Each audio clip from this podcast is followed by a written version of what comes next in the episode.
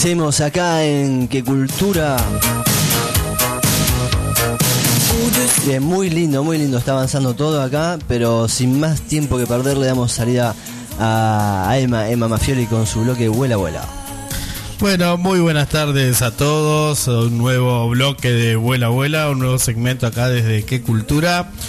Y bueno, vamos a comenzar leyendo un poquito lo que fue la publicación virtual de Vuela Vuela, que es la semana que no salimos al aire, todos los martes, en lo posible. Cuando se puede. Sale la publicación. De igual bastante religioso lo tuyo. Sí, sí, sí, sí, pero bueno, puede fallar.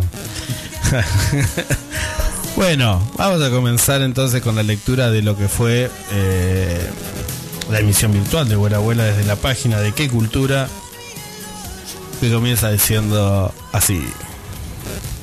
Que los cumplas feliz, que los cumplas feliz.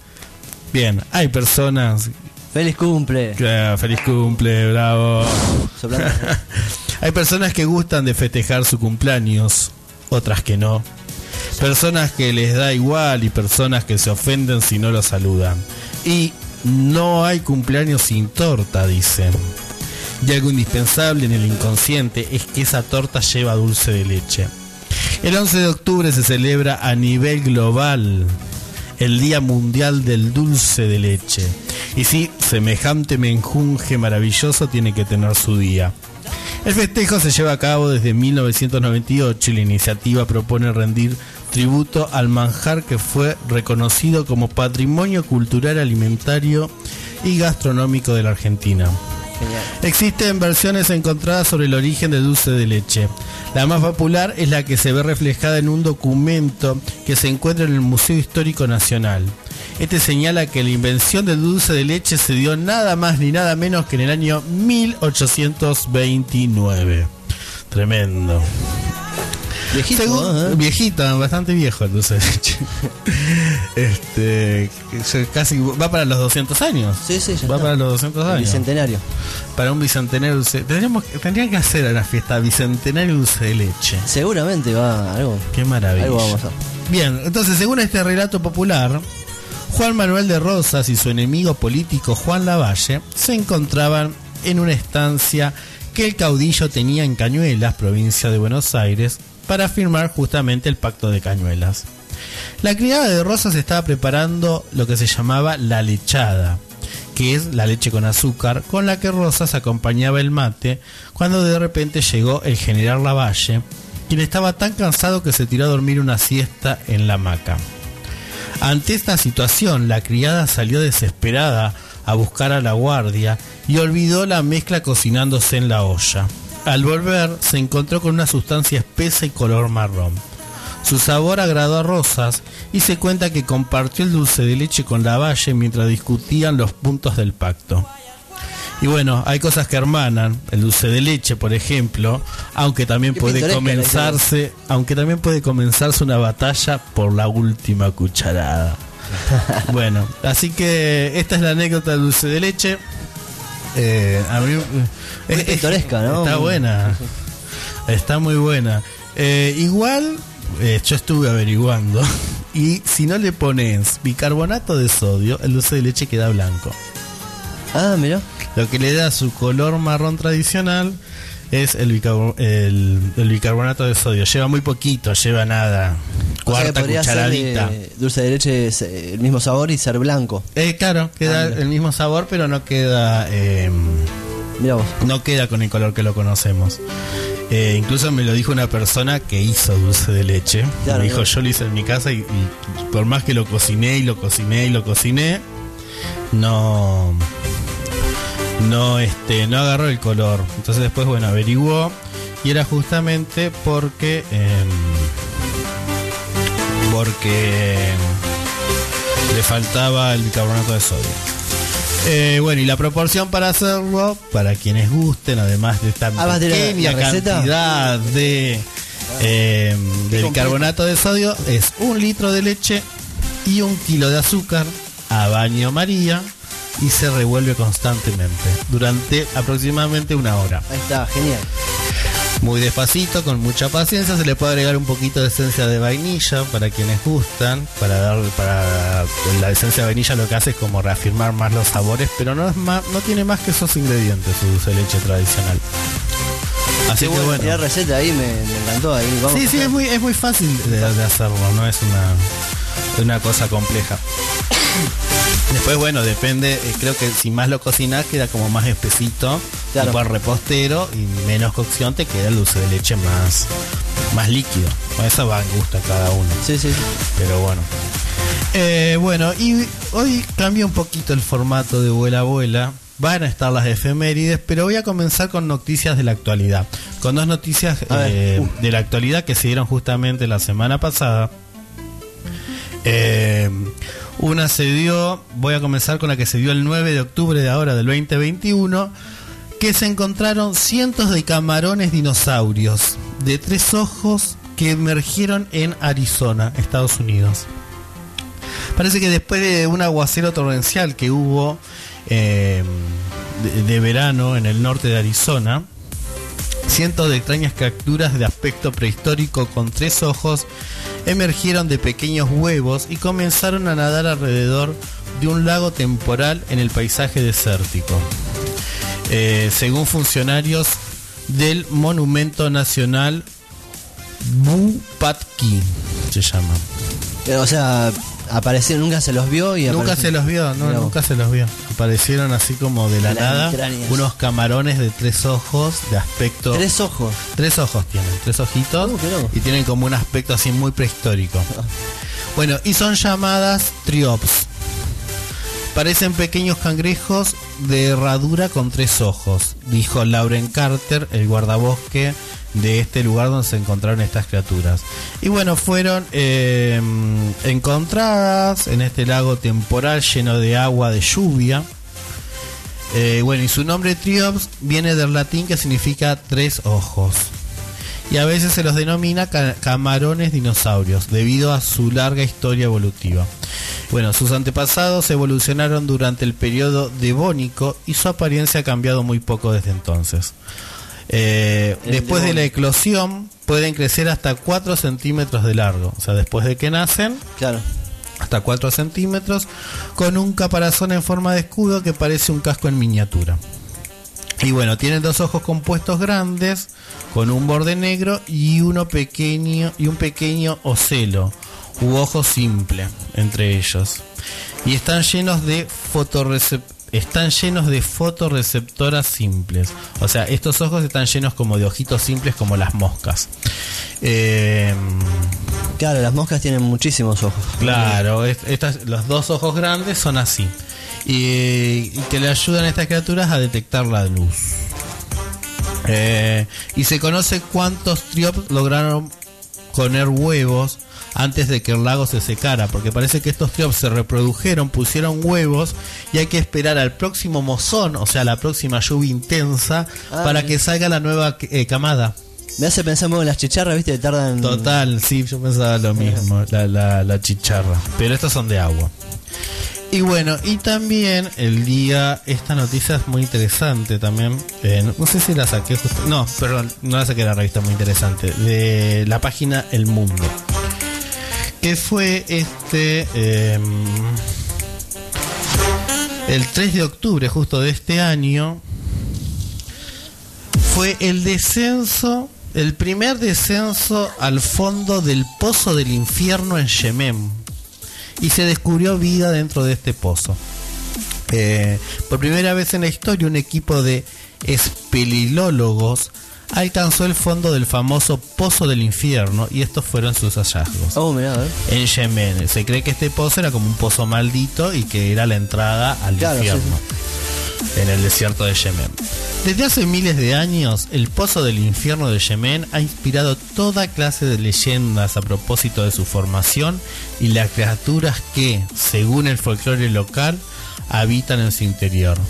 Y aunque la tradición oral yemení asegura que es el lugar de demonios y otras criaturas del inframundo conocidas como los Shins, la primera expedición científica en alcanzar los 116 metros de profundidad reveló detalles inéditos de su fauna y naturaleza mineral. El equipo que consiguió el descenso explicó que aproximadamente a los 65 metros ya bajados de la superficie, eh, los agujeros de la cueva emanan agua en forma de pequeñas cascadas de diversos tamaños. Son todas muy chiquititas, pero van desde un milímetro de agua hasta unos 10, 15 centímetros. Eh, la más activa es la cascada del este, mientras que el flujo de agua de la cascada del sur eh, eh, se interrumpe. El agujero contiene una variedad de depósitos de cuevas y organismos que incluyen serpientes, ranas y escarabajos. Algunas estalagmitas y estalactitas. La estalagmita es la que crece de abajo hacia arriba y la estalactita es la que crece de, arriba hacia abajo. ¿sí? Entonces también hay eh, estalagmitas y estalactitas que llegan hasta 9 metros de largo. Uh, eh, esto lo explicó Mohamed Al-Kindi, que es un geólogo eh, que forma parte de este equipo que descendió. También se encontraron una gran variedad de insectos en el interior del pozo del infierno, especialmente escarabajos, que son todos, eh, son especies que ya se conocían propias del desierto de Al-Mahá.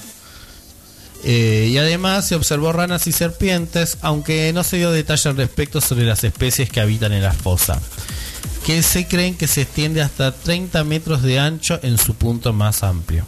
O sea, tiene 116 de hondo por 30 de, ancho. Claro. Eh, después de medir el nivel del agua en distintos estanques que se formaron, los espeleólogos explicaron que el siguiente paso es analizar las muestras recolectadas para calcular la edad del célebre Pozo de los Infiernos, formado al cabo de miles de años por la disolución de piedra caliza.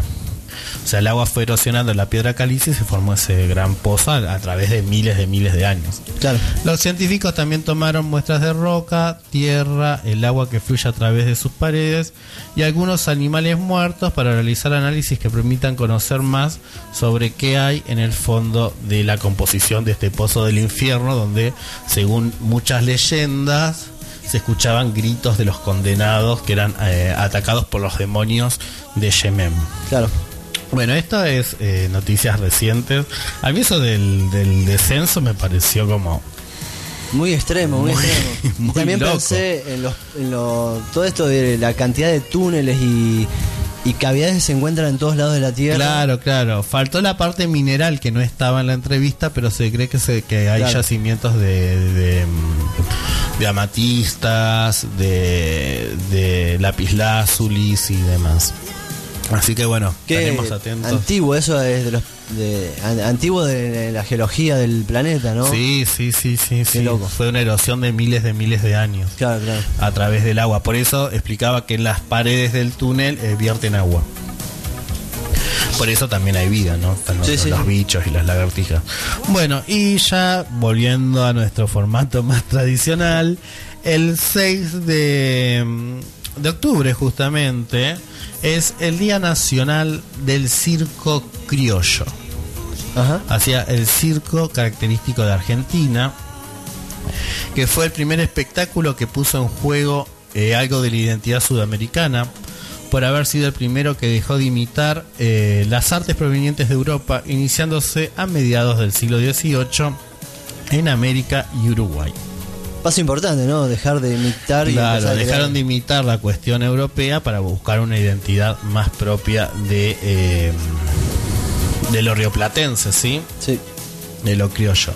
El espectáculo consistía en presentaciones en carpas que iban de pueblo en pueblo, siendo su significación destacada en todas las referencias al teatro rioplatense, sobre todo en la relación a la actividad realizada de los hermanos Podestá, ya hacia finales del siglo XIX.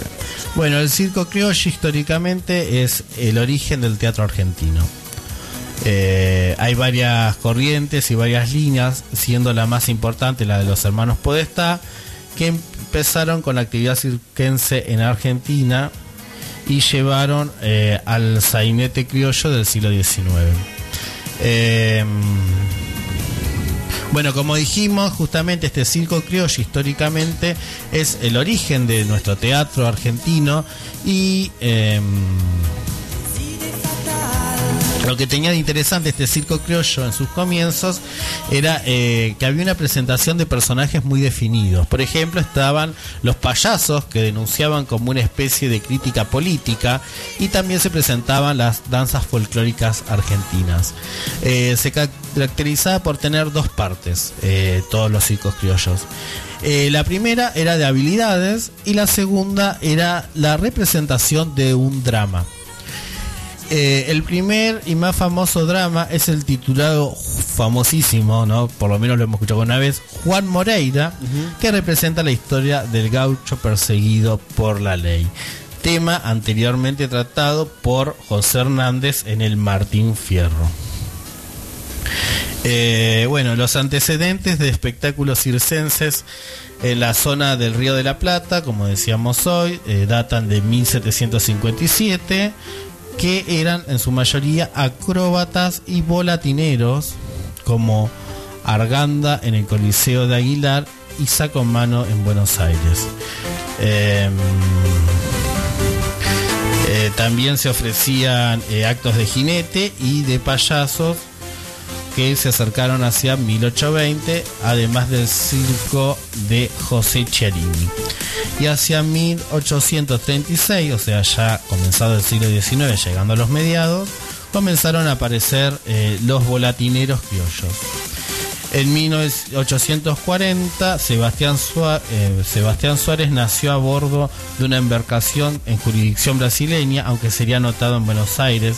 Siendo niño vio el Circo Olímpico de Juan Lopolis y en ese encuentro lo lleva a buscar materiales como bolsas de alpillera a las que desarma y vuelve al mar extendidas para confeccionar su propia carpa de espectáculos. En cada presentación de la zona, Sebastián Suárez eh, aprendía trucos y técnicas, utilizaba maquillaje y ropas estrafalarias y así se convirtió en Tony el payaso, eh, uno de los primeros payasos que hay un registro de manera nacional.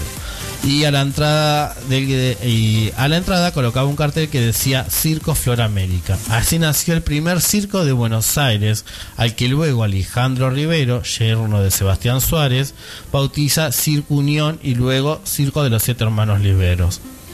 Eh, una cuestión que es importante mencionar es la convulsión social que provocó el drama gauchesco, sobre todo en el caso de Juan Moreira. En la etapa circense, donde se recorría la, campaña y se actuaba en los pueblos, aún en los más pequeños, esta epopeya del gaucho perseguido por las autoridades publicó un sentimiento de rechazo a prácticas caudillescas y las autoridades temían por el fantasma del moreinismo. Eh, que se pudra todo.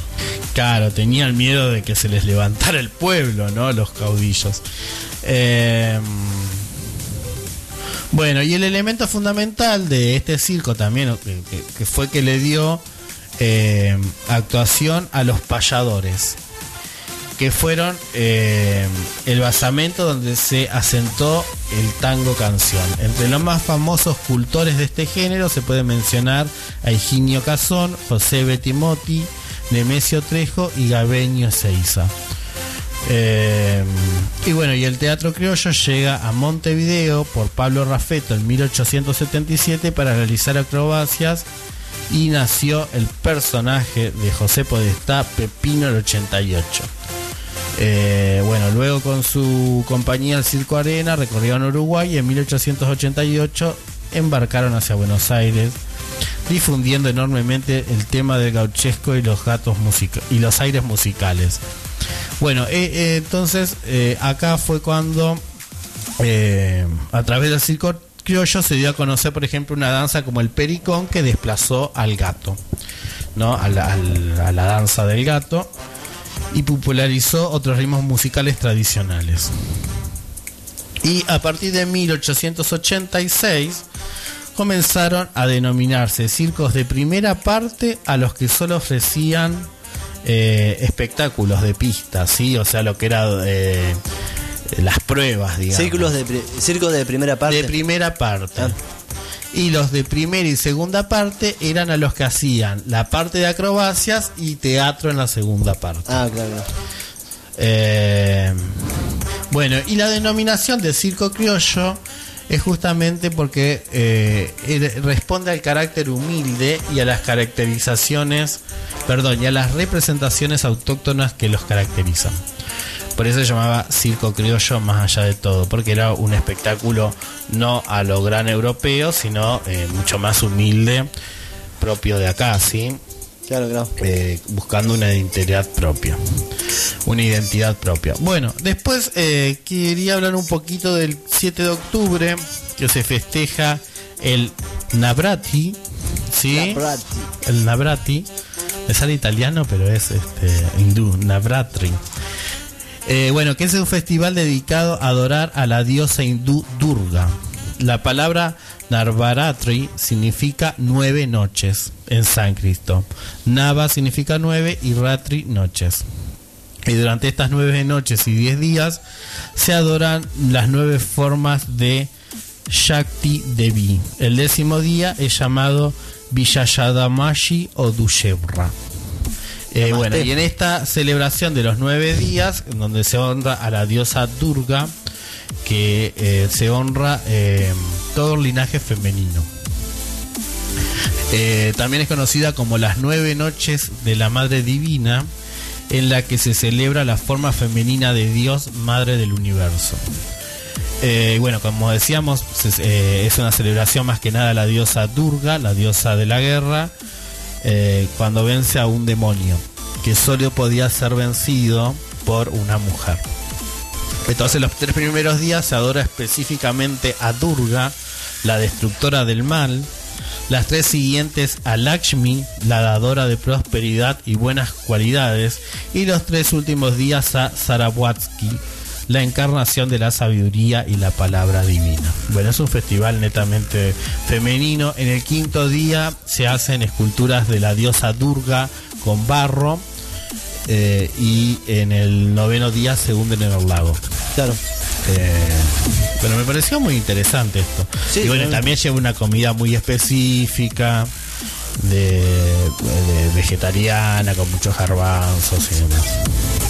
Muy, muy, muchos colores y tela, me imagino, viste que siempre están esa, esas parafernalias. Sí, total, total. Viste que ellos, este, esos festejos a sus dioses son como, wow, tremendo. Eh, mucha seda, muchos eh, hilos de oro y demás. Bueno, mientras eh, voy hablando estoy buscando la noticia que la perdí. Pero ya aparecerá, ya aparecerá. Eh, que era justamente que el 8 de octubre nacía un gran caricaturista argentino que todos recordamos de alguna manera en nuestra infancia, que fue Manuel García Ferré, el papá de Hijitus, Larguirucho, Manuelita la Tortuga, el doctor Neurus, Pucho, Serrucho. El Bueno, que más impact- uno de los que más impactado en la cultura, ¿no? Con su. Total, Pío Pío, este Antiojito, ¿no?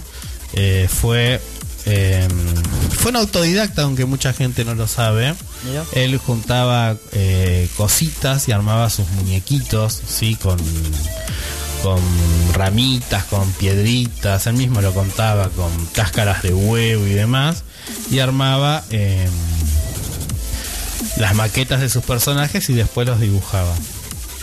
No puedo encontrar la nota. Bueno, voy a seguir con la otra mientras vemos si aparece o no. Justo la tenía, se ve que la, la habré borrado sin No, darme ¿no? Tantas cosas. Este, pero Pasa. bueno, Mucha la- la- eh, el caos informativo, ¿viste? Te pasa por encima. sí. Eh, bueno, vamos a seguir, pero bueno, no quería dejar de mencionar a, a Manuel García Ferré, un genio total, eh, que llenó de, de alegría tantas generaciones, ¿no? Todos esperábamos, llegamos del cole, en un momento, me acuerdo, yo tuve mi momento que esperaba que el momento para ver eh, Super Hijitus y ver todas esas caricaturas muy, muy lindas. Sí, preciosos. Aparte eran re... Eran muy autóctonas, ¿viste? O sea, estaba el, el comisario correntino, era como una, una cuestión de identidad eh, propia de acá, muy interesante. Ay, Dios. No puedo encontrar esta que estoy buscando acá. Pero bueno, tranqui, tranqui que acá sale. Es, bueno, justamente el natalicio de, de otro genio para mí. En lo particular fue como mi gran ídolo de la adolescencia. El problema que yo tenía con este ídolo de la adolescencia es que mis amigos no, no tenía mucha gente con quien compartir. No podía. Era una cara. Porque era como yo era re fanático de.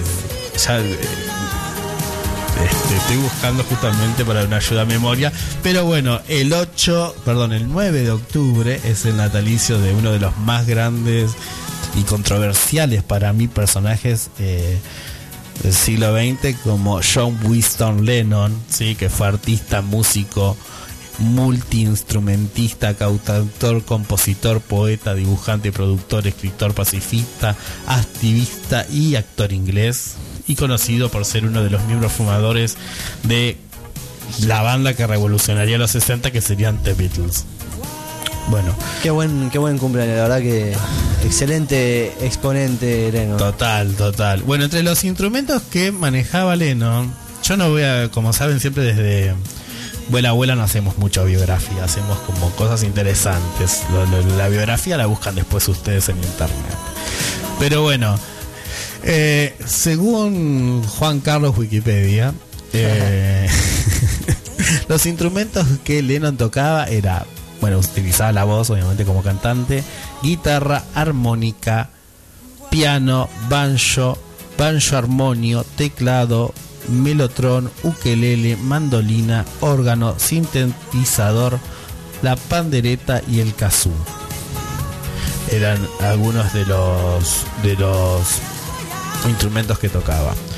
Eh, bueno, y demostró siempre su carácter rebelde y un ingenio mordaz en la música, el cine, la literatura y el dibujo, así también como en sus declaraciones eh, y conferencias de prensa y entrevistas. Eh, bueno, además fue perseguido debido a su constante activismo por la paz junto a su segunda esposa, Yoko Ono.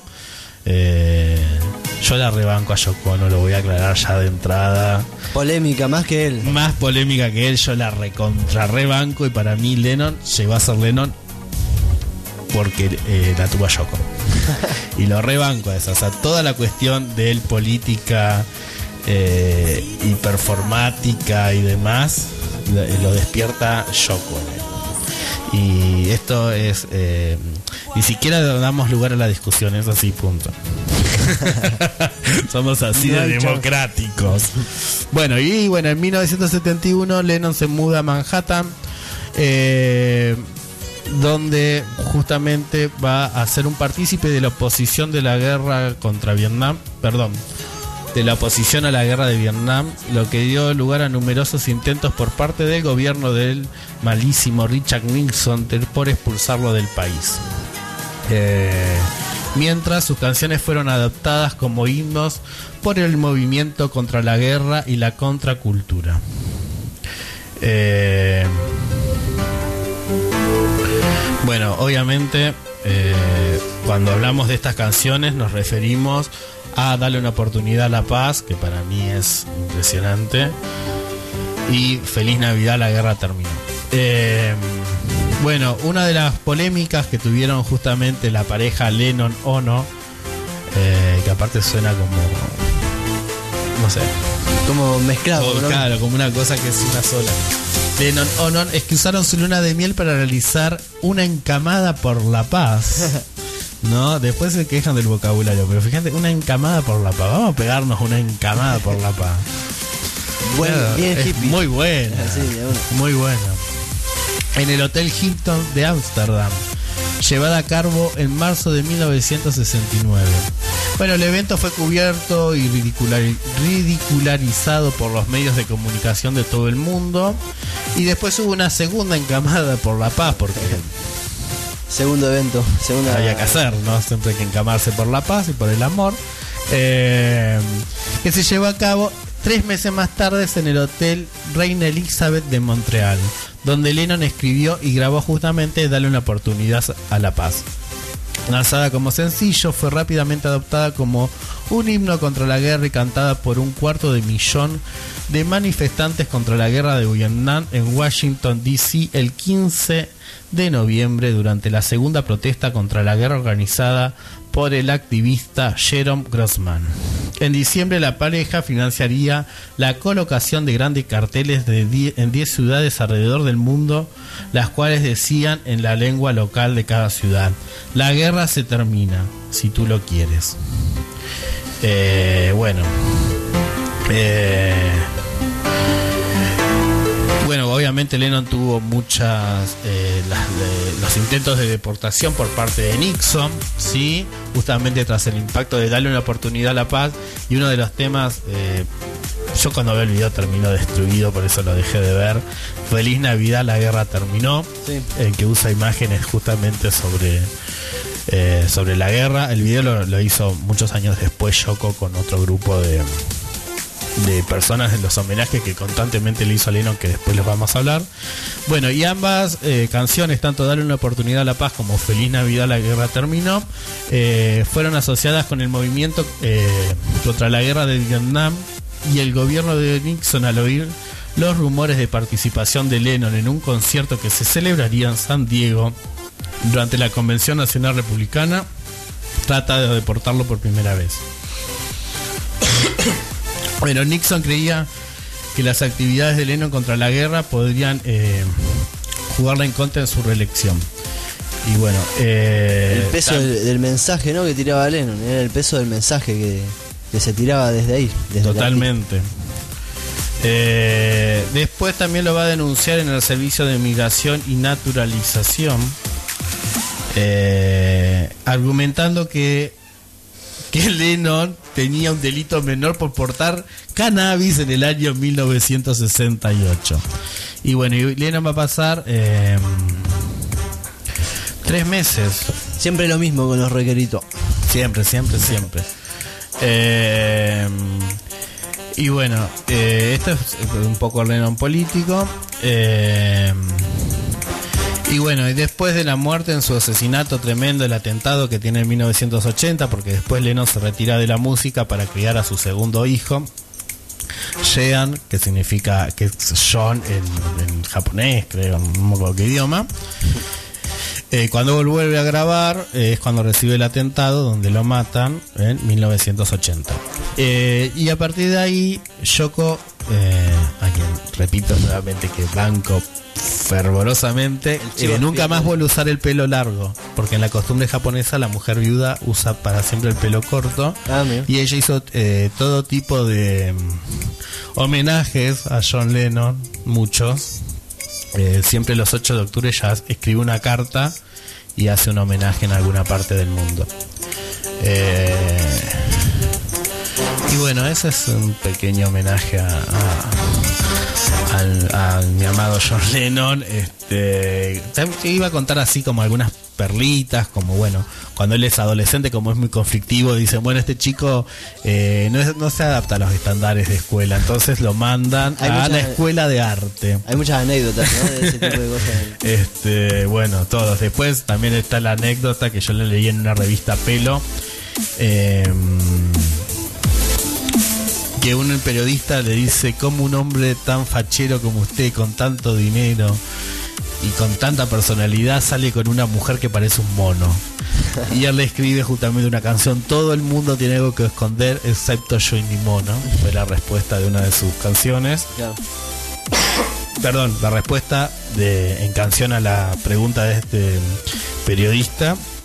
Y también, bueno, su, su gran historia de amistad y odio con Paul McCartney, que es, es Sí. interesantísima, cómo se responde con canciones.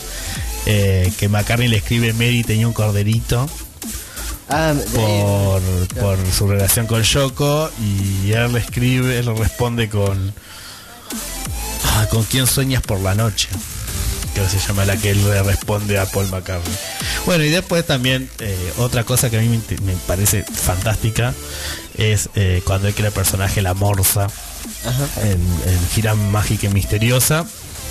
eh, justamente revalorizando a su libro favorito, que es Alicia en el País de las Maravillas. Hay una parte que habla de la morsa y el carpintero, en el que ellos se comen unas ostras bebés, engañándolas. Bueno, y él toma a la morsa como personaje para Gira Mágica y Misteriosa. Y bueno, no. Definitivamente el primer rapero y un genio de la poesía y del arte en general, que también, bueno, eh, no fue ajeno a su tiempo desde ningún eh, factor político. O sea, acá eh, encontramos nuevamente el, el artista comprometido políticamente, ¿no?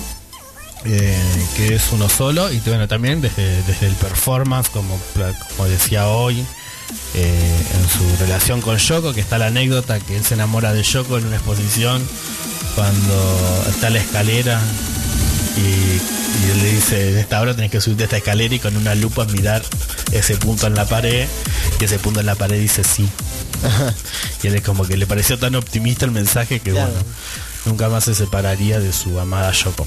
Bueno, y antes de seguir poniéndonos melosos con Johnny Yoko, vamos a otra efeméride, ¿sí?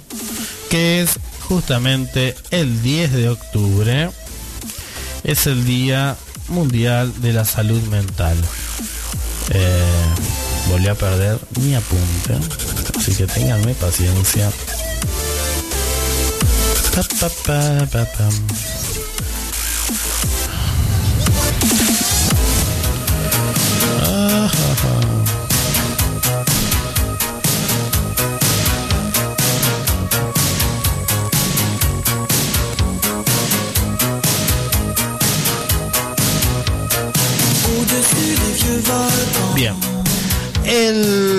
octubre se conmemora el Día Mundial de la Salud Mental. Eh, y justamente el objetivo que se persigue es el recordar que la salud de cada individuo es la sólida base para la construcción de vidas plenas y satisfactorias. Esto tiene una estricta correlación en la definición de salud propuesta por la Organización Mundial de, Sal- de la Salud que la considera como un estado completo de bienestar físico, mental y social, no solamente la ausencia de afecciones o enfermedades. Estar bien. Ah, totalmente. Así se establecen estrechos vínculos entre la salud física y la salud mental, entendiendo que son pilares fundamentales para el bienestar de cada sujeto. Así que bueno, el 10 de octubre, A el día la salud de la mental. salud mental. Los que puedan. No, bueno. Eh, bueno, y este es justamente este concepto surge después de los años 50, cuando se empieza a tomar eh, la salud como algo global y entero, sino como una cuestión física, sino también como una eh, cuestión mental, y se va a dictar la ley de salud 180 eh, a partir de esto. Claro. Así que bueno. Eh, creo que estamos ya próximos a, a la, tanda, la tanda publicitaria. a la tanda publicitaria, pero bueno, tenemos mucho más. Eh, vuela, vuela. Tenemos. Síganos escuchando para saber qué tenemos. pero bueno, eh, así como un mini, mini, mini adelanto. Las bices. Natalicios, fallecimientos y un pseudo descubrimiento acá en Vuela Vuela. Esa. Desde qué cultura, en la Rock 103.3. Buenísimo, Emma. Voyage, voyage